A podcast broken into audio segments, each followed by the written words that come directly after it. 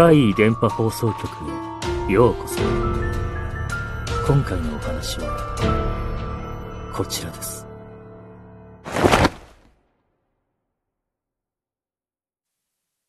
女性専用物件。私が以前、女性専用の集合住宅に住んでいた時の話です。同じ物件に住む友達もいて、結構楽しく過ごしていたのですが、一つだけ気になることがありました。それは、男性の声。たまに聞こえてくるんですよ。男性の、それも叫び声が。怒鳴るっていうよりは叫びですね。ここは女性専用物件で、許可なく男性を入れるのはよくありません。とはいえ、管理人が毎日常駐するタイプの物件ではないので、その辺は、なあなあになっているのかな。ある日、友達とあの男性の叫び声について話し合いました。あの声はどこから聞こえてくるのか。それは、私の部屋と同じ2階にある203号室だと意見が一致しました。この建物、一応 A 棟、B 棟という形で分かれています。私の部屋は B 棟、203号室は A 棟だとして、普段通勤の時は部屋を出てすぐの階段を降りてバス停まで歩くのですが、雨の日は少しでも濡れないために A 棟の廊下を突っ切って、そこの階段を降ります。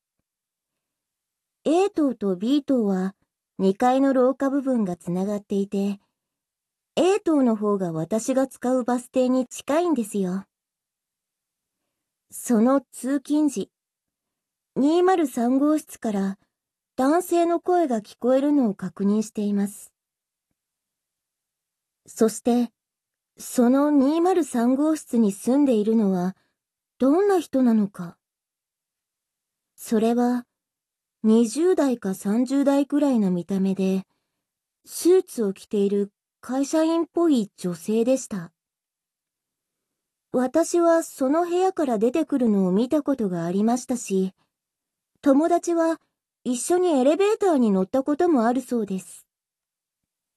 見かけるときは、毎回スーツ姿です。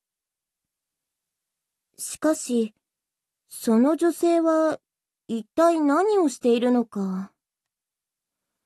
男性と喧嘩しているという感じではなさそうです。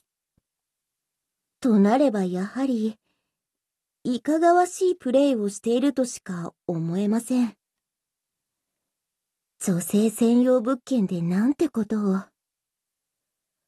私たちは管理会社にクレームを入れようとも考えましたが、もしトラブルに発展したら面倒なのと、特に実害がなかったのを理由に、結局そのことを管理会社などに知らせることなく、日々を過ごしていました。一年ほどが過ぎ、私はその女性専用物件を引っ越すことになりました。引っ越しも終わり、手続きも全部済ませて、あとは最後の引き渡しという時、あの203号室から誰かが出てくるのが見えました。それは、見覚えのあるおばさんでした。この物件は管理人が常駐していません。なので、週に何度か、清掃担当のような人が来て、掃除をしているのをよく一階で見かけて、私も挨拶を交わしていました。いかにも清掃員か作業員っぽい服装に身を包んだ、その顔見知りのおばさんが、203号室から出てきたんです。私は思わず駆け寄り、挨拶をしました。なんで203号室から出てきたのか知りたかったし、最後にあの男性の声について報告してみようと思ったからです。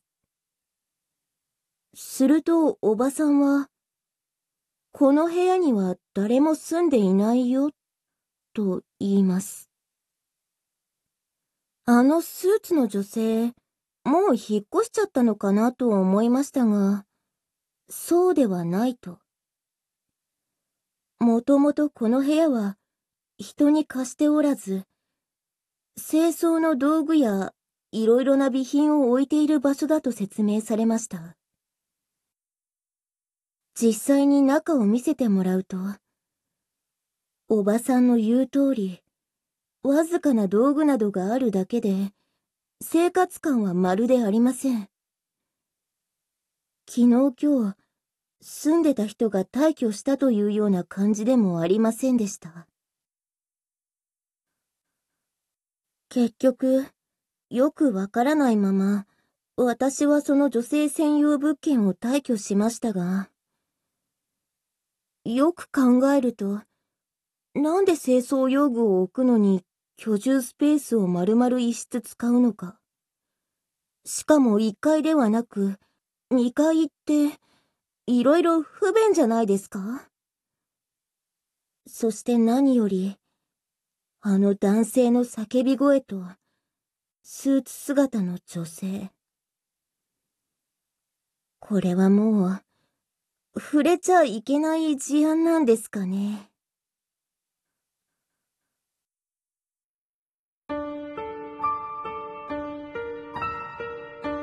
いかがでしたか？